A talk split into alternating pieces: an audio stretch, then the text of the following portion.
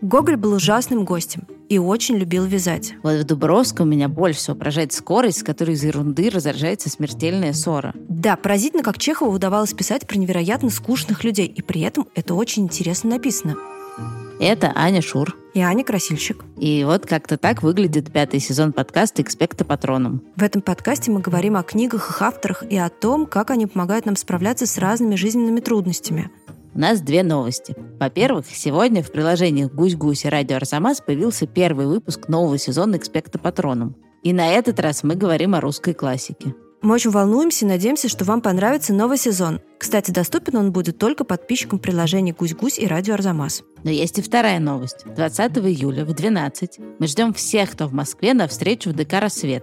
Поговорим об идеальном книжном мире, разыграем подписки на «Гусь-гусь», обсудим новый сезон. Мы очень по всем соскучились. Приходите, пожалуйста. Билеты можно купить на сайте ДК «Рассвет».